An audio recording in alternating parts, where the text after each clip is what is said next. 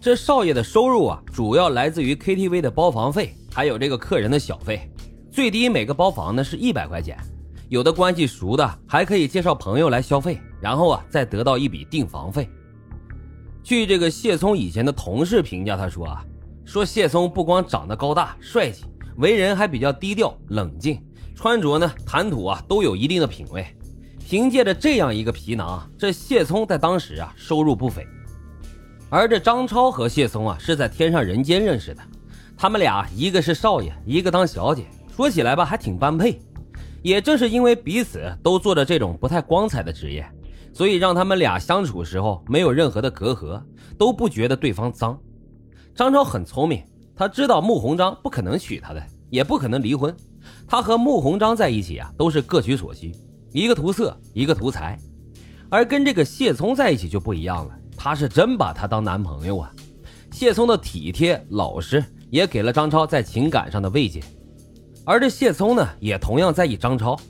张超离开天上人间之后，他也跳槽到了另外一家夜场去做经理。虽然说是做经理啊，但是这收入，但是这收入啊，比他当少爷时候就少了很多了，可以说已经完全无法维持两人的日常生活了。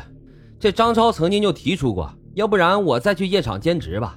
谢聪当时没有同意，张超啊，只能把从穆鸿章那里拿来的钱贴补给谢聪。咱们前面也说了，张超之所以想杀这个穆鸿章，是因为钱。按理说，这穆鸿章对张超算是大方的了，一个月给他三万块钱的包养费。可是有的人啊，永远都不会知足。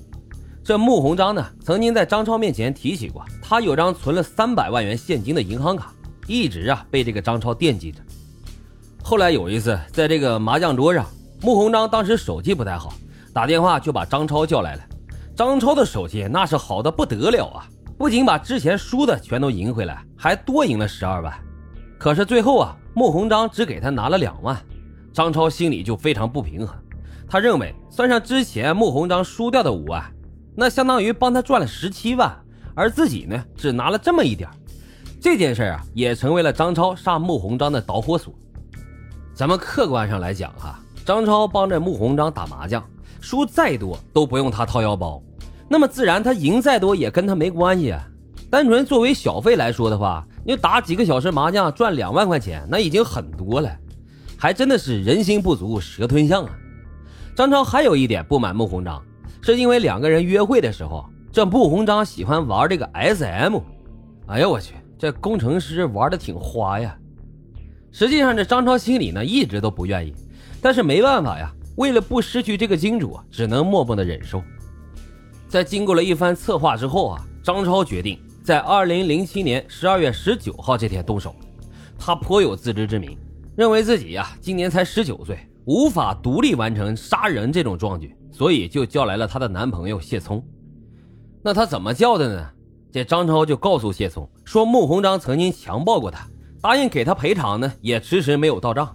自己再次上门讨债的时候，又遭到了强暴。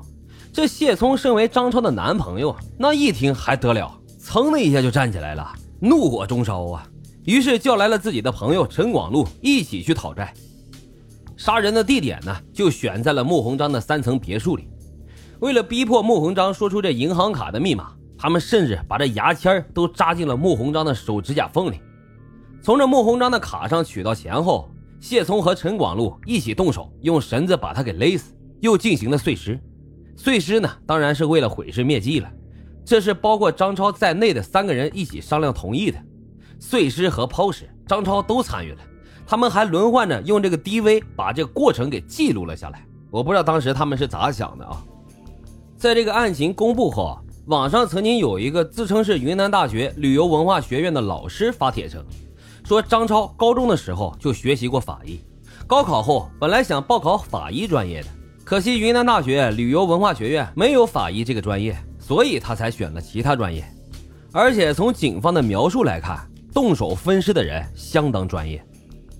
通过这次谋杀，他们从穆鸿章银行卡里先后取走了四万多元，带走了他身上的一万块钱现金，还有价值两万余元的物品。二零零八年六月四日。丽江市中级人民法院一审判处张超、谢聪死刑，判处陈广禄死刑，缓期两年执行。被告人张超、谢聪、陈广禄均不服，提出了上诉。云南省高级人民法院二审后维持了原判。最高人民法院复核后认为，相比于还是大学生的张超，这谢聪已经在社会上混了很多年了，非常工于心计。咱们仅从其在看守所中还曾经写过纸条，打算交给张超来串供这件事上啊，就能看出。所以啊，不排除这张超是被谢聪利用的可能。而且呀，张超的辩护律师说，张超很天真，年幼无知，出于对金钱的困惑，在老谋深算的社会人员谢聪的诱骗之下，才犯下了这样的抢劫罪。法院综合考虑了全案的犯罪事实和情节后，对张超改判为死刑，缓期两年执行。另外两人判决不变。关于这张超免死一事，民间呀出现了两种声音，一种认为这张超他是主犯呀，主谋。此事也因他而起，为什么要改判死缓呢？法院这样做有失公平。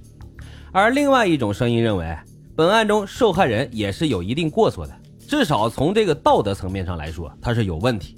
明明自己有老婆，因为有钱就在外面找女人，有伤社会风化。再说了，这张超是个没有走上社会的学生，思维呢也不成熟，无法正确的把握自己，易受他人的蛊惑。改判也体现了司法的公正。